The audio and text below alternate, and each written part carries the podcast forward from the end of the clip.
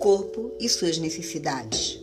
É muito fácil pensar que podemos manter nossos corpos em forma e saudáveis, cuidando apenas de suas necessidades físicas. Isso está bem longe, porém, naturalmente físicas precisam ser atendidas. Mas há muito mais do que isso. Nossas emoções, nosso processo de pensamento, tanto consciente como inconsciente, e nossa autoconscientização desempenham papéis importantíssimos na manutenção da saúde física. Imagine qual seria a sua emoção se você ganhasse uma máquina de lavar roupas nova e lhe dissesse que ela duraria 70 anos ou mais. Você com certeza iria sorrir, sabendo que estariam lhe garantindo que o impossível e estaria certo. Bem, você poderia tomar cuidado para manuseá-la de maneira correta, usar apenas o sabão em pó recomendado e na quantidade ideal. Nunca sobrecarregá-la e fazer sua manutenção regularmente. Mesmo assim, você não ficaria surpreso se a vida útil da máquina acabasse após cerca de 10 anos de uso diário. Não é estranho que a maioria de nós não dedique a mesma atenção cuidadosa ao nosso corpo. Ingerimos as substâncias erradas, o sobrecarregamos e o maltratamos, e mesmo assim esperamos que funcione com eficiência e bom todos os dias da nossa vida.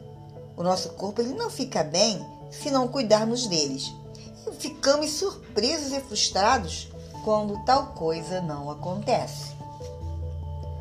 Então, para funcionar tão bem quanto possível, o corpo tem várias necessidades básicas: a nutrição, o exercício, o relaxamento, o sono e assim por diante. Mas, devido ao ritmo apressado da vida do século XX, não se dedica atenção suficiente para garantir que essa necessidade seja satisfeita. Então, a nossa tendência sempre é culpar a pressão da vida diária e a tensão por ela causada pelo fato de não nos sentirmos tão bem quando deveríamos. E de fato, em muitos casos, a causa pode ser o excesso de estresse e tensão. Mas Examinemos primeiro os fatos e depois vamos nos certificar de estar cuidando do nosso eu físico melhor da maneira possível. Mesmo tendo garantido a si mesmo, está fazendo melhor a esse respeito. Você poderá continuar a procurar outras causas possíveis se ainda se sentir inadequado ou sem interesse pela vida. Então, nós sabemos que a nutrição, o físico, o corpo e suas necessidades precisam ser orientados. Também temos o nosso emocional, o nosso lado menos espiritual.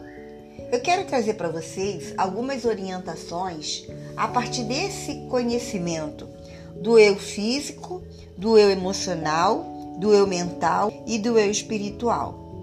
Acompanhe esse áudio para que você possa é, construir e desconstruir constantemente suas crenças limitantes. Porque, querendo ou não, nós somos responsáveis por aquilo que comemos, por aquilo que ouvimos, por aquilo que fazemos, pelo nascimento. Então, meu amigo e minha amiga, é, que você possa olhar para dentro de si e mudar, mudar a sua vida mudar o seu momento e, de, e não deixar que o estresse roube a sua subjetividade, não deixar que o outro roube a sua subjetividade, não deixar que o outro roube os seus sonhos, porque na verdade é você que está oferecendo de bandeja o seu próprio sequestro emocional.